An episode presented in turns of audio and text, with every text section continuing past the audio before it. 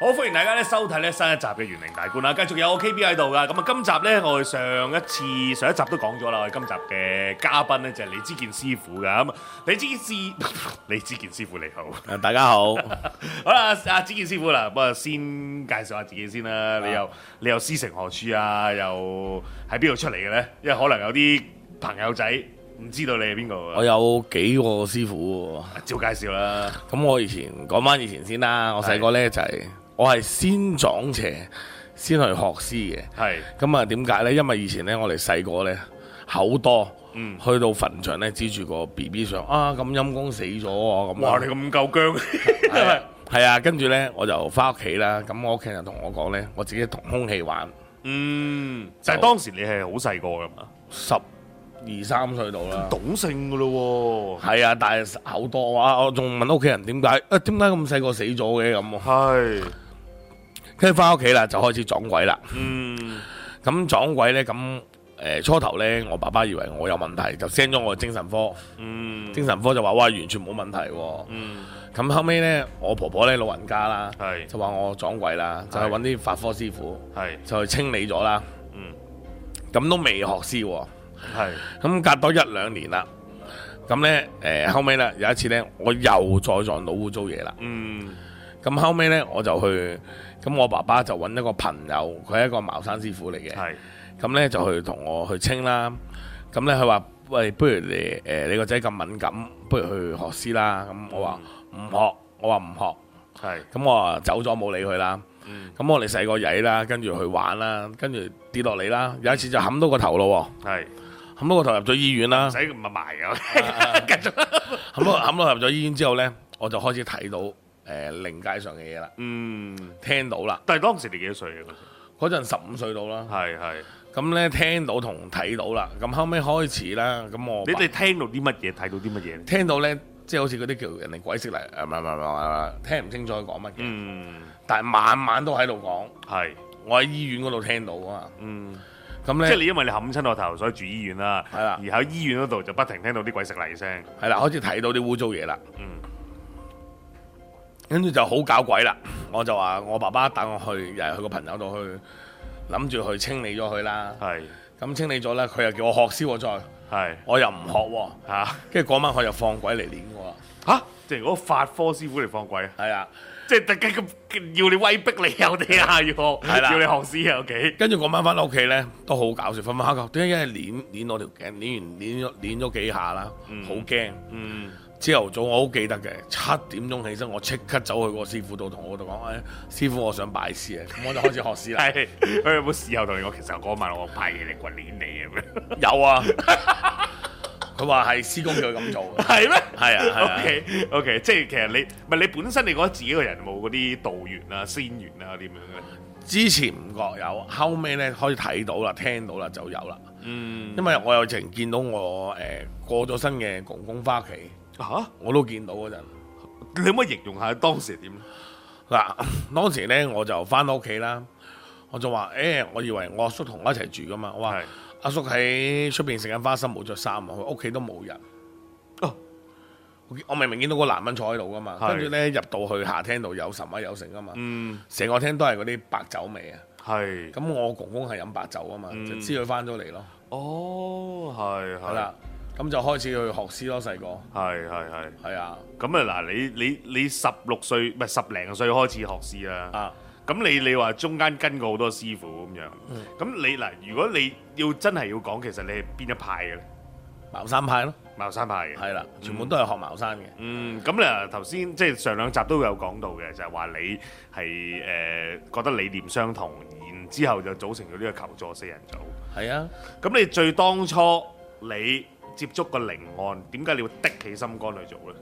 你呢個係咩乜嘢靈案嚟嘅？第一個靈案啊，嗯，我哋去第一個靈案組呢，就係同阿高 Sir 去做，即係第一次出差嗰陣，嗯，就係有一個事主打電話嚟，係，咁佢就好得意嘅，佢叫阿周生，嗯，我哋叫佢大班嘅，係，咁呢，佢佢啊唔係嗰個大飯喎。佢佢佢佢叫啊大 班嘅，咁佢就話佢有問題，但係佢係高 Sir 嘅捧場客，佢個個日日即係高 Sir 做節目，佢都會打電話上去嘅。係係，咁佢話佢俾嘢搞，嗯咁高 Sir 話：不如我哋不如上去見下佢啦，試下啦。咁我哋出咗去，咁啊第一個接觸佢啦。係跟住仲有啲喎，佢話喂，仲有兩個喎，不如試下順手做埋啦。咁我啊哋跟住做做做下咧，講到話哇，原來人哋多謝我哋，感謝我哋咧，我哋覺得好哇，好過癮啊！呢種滿足 感，跟住就開始去啦。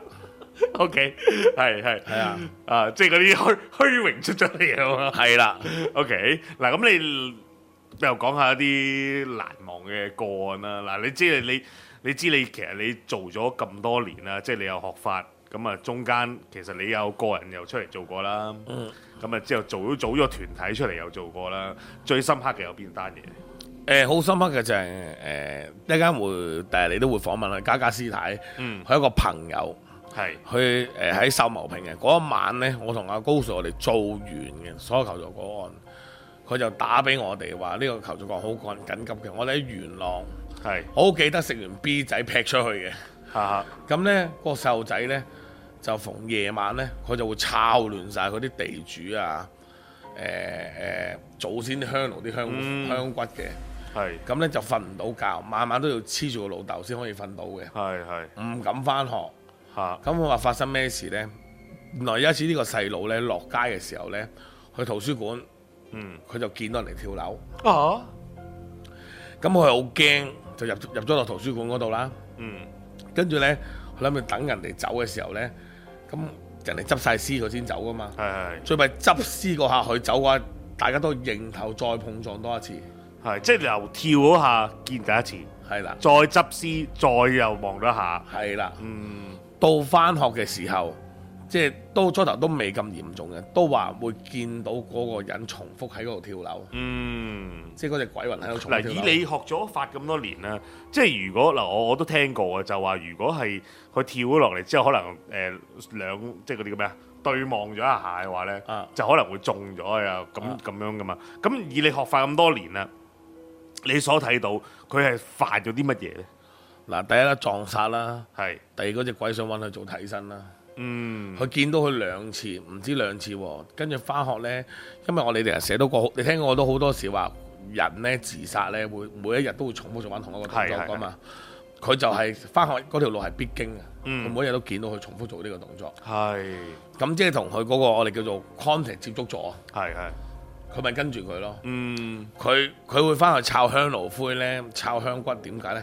佢要聞香，哦，係啊，係，即係其實已經黐實咗呢個小朋友噶啦，黐實咗呢個小朋友噶啦。係，咁我誒、呃我好記得我同高 Sir 啊，同埋阿師太上去咧，高 Sir 又同啲小朋友傾偈，高 Sir 話：哇，好正常啊！啲小朋友、嗯，打機好犀利嘅，係，對答如流嘅。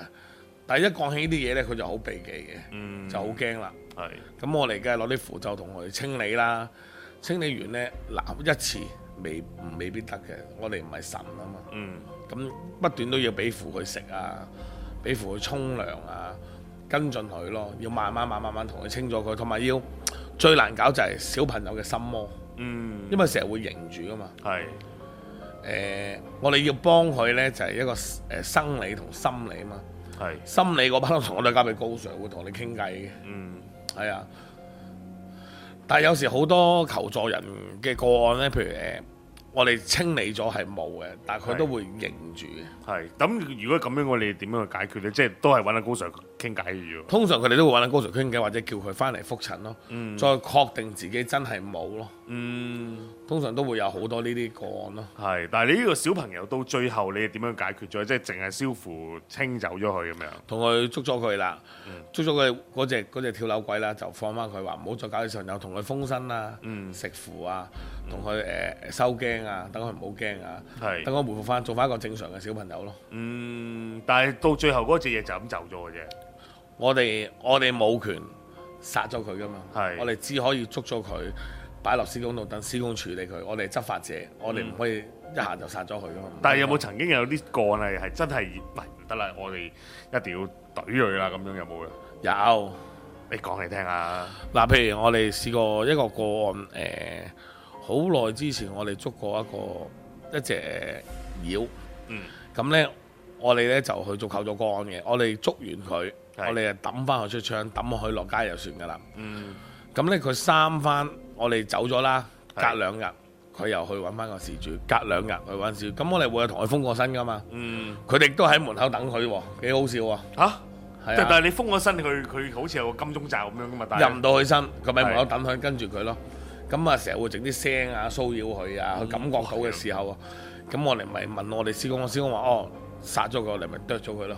嗯，係啊，但係你哋嗰個啄嘅，即係我哋人就話攞把刀真係啄啫， 咁你鬼你點樣啄佢？通常我哋收咗佢嗯，跟住我哋就會，我哋可能會擺落個樽嗰度，就翻落去我哋誒、呃祖師爺嘅壇嘅下邊嗰度放落去，跟住就封死佢，同祖師爺講呢個人犯過啲乜嘢，寫翻翻啟文落去，等祖師爺處理佢咯。嗯，係啦、但係你到去到誒、呃譬如誒、呃掟咗落個壇嗰度啦，啊咁你哋即係你你會唔會見到個祖師人哋點樣處理佢嘅？即係例如因為你 你如果你處理咗成千單嘅話，你係咁掟上壇掟上壇，咁咪好多。唔會㗎，呢個都會睇啊！你根本有時即係多人嚟，我哋做完掉入去，嗰、個人俾符水去飲完，翻、去俾符去食，俾花糧去沖，冇事。就算我哋唔會考究祖師爺點樣處理嘅，係係啊。如果話考究，我都係假嘅，呃你嘅。 O K O K O K，唔係因為我我我唔識啦，我又唔係學法啦，啊所以我咪我會有啲即係我我當係代一啲嘅聽眾去問咧，即係如果你係咁掟上去掟上去掟上去，咪成堆嘢喺晒度咁樣咯。哦，咁祖師爺會吸咗佢嘅，係係係，OK。嗱，好啦，又再問下啦。咁既然你話你哋係誒，即係求助四人組處理咁多靈案，有冇一啲係令到你啊？我真係好開心，呢一世都唔會忘記，開心到不得了嘅啊！真係 yes 嗰啲有冇咧？誒，呃都個個都其實我哋個個都整體上都好開心嘅，嗯即係冇乜話特別開心嘅。你幫人誒、尤其是我覺得係幫到小朋友重新即係去翻學讀書，做翻呢個生活係嗯最開心嘅。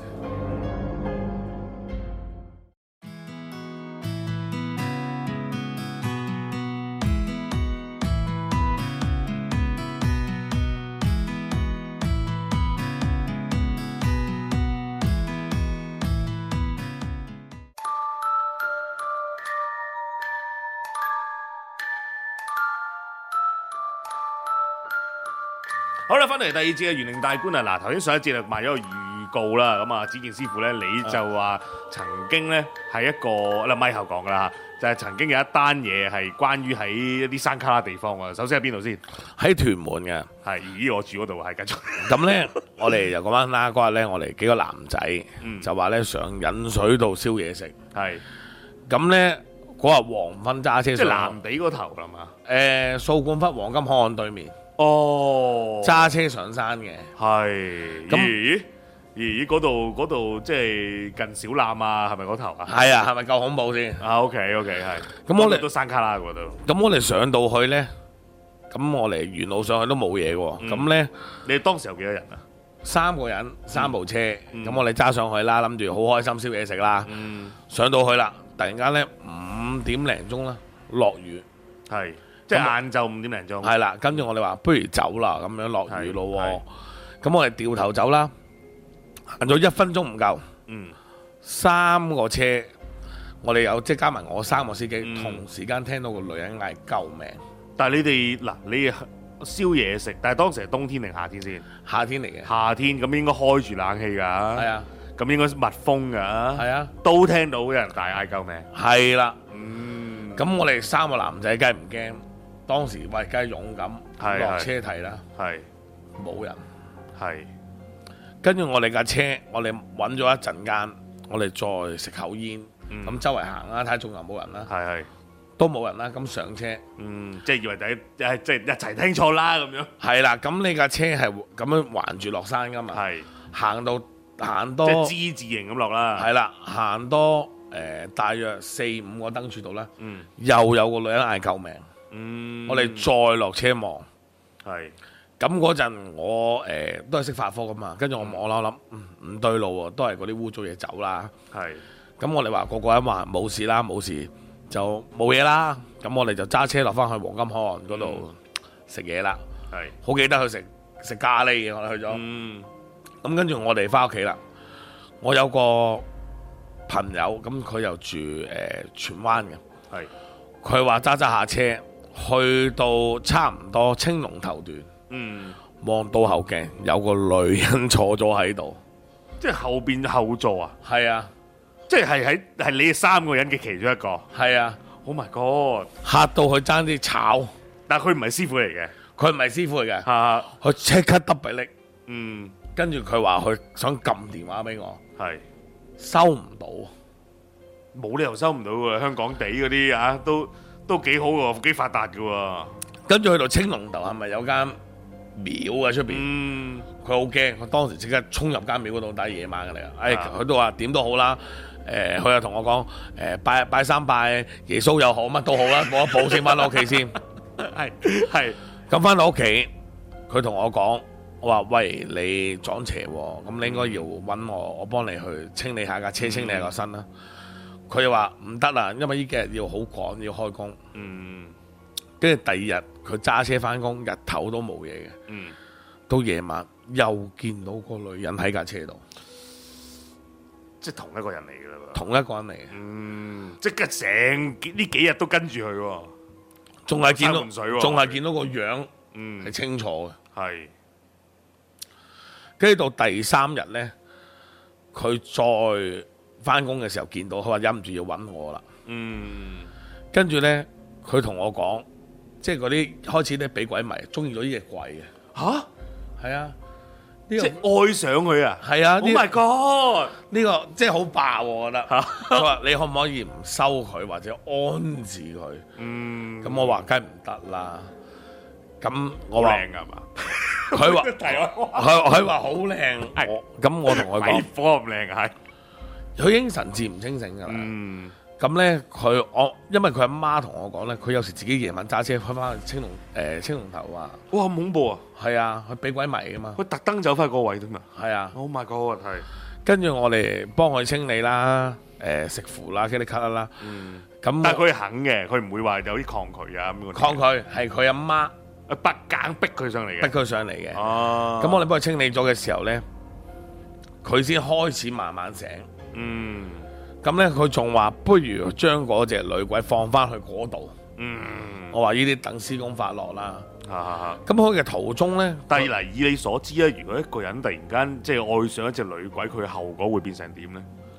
一齊死咯，跟佢。哦想揾佢做老公，係係，因為之前我幫佢做驅邪第一晚，嗯咁佢食咗符，咁嗰只女鬼可能都修練咗好耐，都唔係流啊。嗯，咁我俾啲符翻去貼呢，佢第一晚呢係搣爛晒。啊哦佢喺荃灣住嘅，佢喺麗城，跟住佢係衝我落海灘坐，哦，夜晚咦咦拍拖喎，跟住喺度食煙幾浪漫喎跟住喺度喺度食煙，話係係係飲啤酒喎，係，自己同自己講嘢。啊，我話哇，真係浪漫喎、嗯咁跟住第二日啦，話喂唔掂啦，咁我嚟符都有強同唔強啊嘛嗯係，係俾啲強嘅符去食，嗯同佢清新噼里咔啦咧。但係咧，我哋用試下傳想，即係我哋咧用一種法科嘅神通方法傳想，嗯同呢個女鬼溝通下，點解係你要纏住呢個男人？係。佢話呢個男人佢睇中咗，呢三個裏邊是但一個 one two three，我就正呢個咁樣。係啦， OK，用傳想睇中咗佢，話想揾佢做老公。嗯，佢話佢唔會放佢，一係你同佢搞冥婚。係，我話冇，我話冇可能，哦嗯，一定冇可能。係係，但係佢都愛上去嘅 喎。佢都愛上去，當時佢話佢唔清醒 嘅。我勁啊緊張，緊張。跟住我呢個朋友嘅，以後我哋嗌佢嘅稱呼就叫溝死女， 就專溝死咗嗰啲女，係係啦，溝死女。係係啦但係佢唔係佢之 後之後你幫 我忍唔住 啊！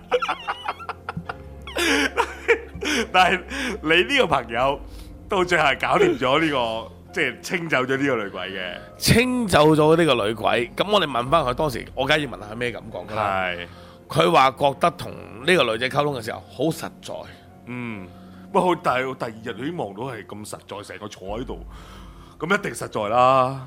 但係佢話直情係同嗰個女鬼有發生性行為嘅，喺個思想之中瞓覺嗰陣哇，好爆喎呢下！係有㗎。即係佢係有成個過程，我瞓覺嘅時候。因為呢個個案高 Sir 都有去過嘅，豪仔你都有去，阿嘉嘉師太都有去過嘅，嗰度係有發生性行為，仲要唔止一隻，跟住走咗一紮出嚟嘅，哇！喺萬人斬， 我同 我同佢講，我 我同跟跟住我同佢講就咁講，我幫你清，唔知係幫我你定害咗你，係慢慢咁疏乾。 係啊，你應該你啲床單應該反到應該啊，唔知幾多轉噶啦。係喎，但係後尾呢個人咧都係啦，佢嘅潛意識咧，嗯，即係成日都好驚，係但係咧佢又會有時咧，因為成日開咗啊，引引即領係到俾你你害咗即係佢個靈感害。靈感開咗，跟住又引又引到一次另外一班死女嚟揾佢喎。咦？咪但係嗱，時隔嗰幾耐先？誒、半年到嘅咋，即係你就清走咗呢一個女女士女啊女鬼啦咁樣啊，即係半年到又一堆又走埋嚟揾佢，又點樣又點解會無啦啦黐咗咧？佢嗱佢就喺唔係佢誒本身冇靚仔嘅，都 OK 嘅。啊都 OK 嘅 OK 咁嘅。咁喺元朗咧，佢就咁租點解我冇嘅？租咗啲咁啊劏算啦，你唔好講下 呢啲。租咗啲劏房住喎。係咁咧個劏房咧，原來咧下邊咧就紮住咗個金鈎嘅。我哋問翻係出嚟，原來嗰兩個死女咧 係就係、出嚟咧係依間屋嘅地主。哦，咁咧又係愛上咗佢，即係佢係嗰度嘅土地嚟嘅喎，算唔算咧陀地添啊啦。 ？OK 係佢話晚晚咧撩佢搞嘢嘅。 嗯跟住我哋話去，咁我話嗱，你唯獨是兩方法。跟住呢，佢佢因為佢同佢屋企人呢都係學道術嘅，帶過佢上去清過風身嘅，係咁都係叫佢嗱，你日半你冇理由鏟起人哋間屋同人嚟整啊嘛。係咁呢，人哋問住咗咁多年，佢話呢，我研究過啦，佢話次次夢到啲死女嘅時候呢，就係飲完啤酒嗯意識薄弱嘅時候，就似都遇到嘅。哦，即係你去要戒酒㗎啦，咁樣搞法。佢要戒酒㗎，真係要戒酒㗎。係，如果唔係就又嚟嘅咯又嚟喎。佢嘅，嗰嗰期其實個面色會唔會好枯黃啊？ 直情係蒼白，好似寒星咁嘅。係，係啊。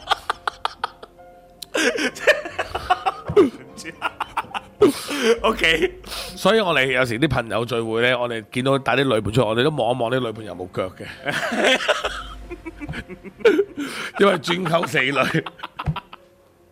好，好。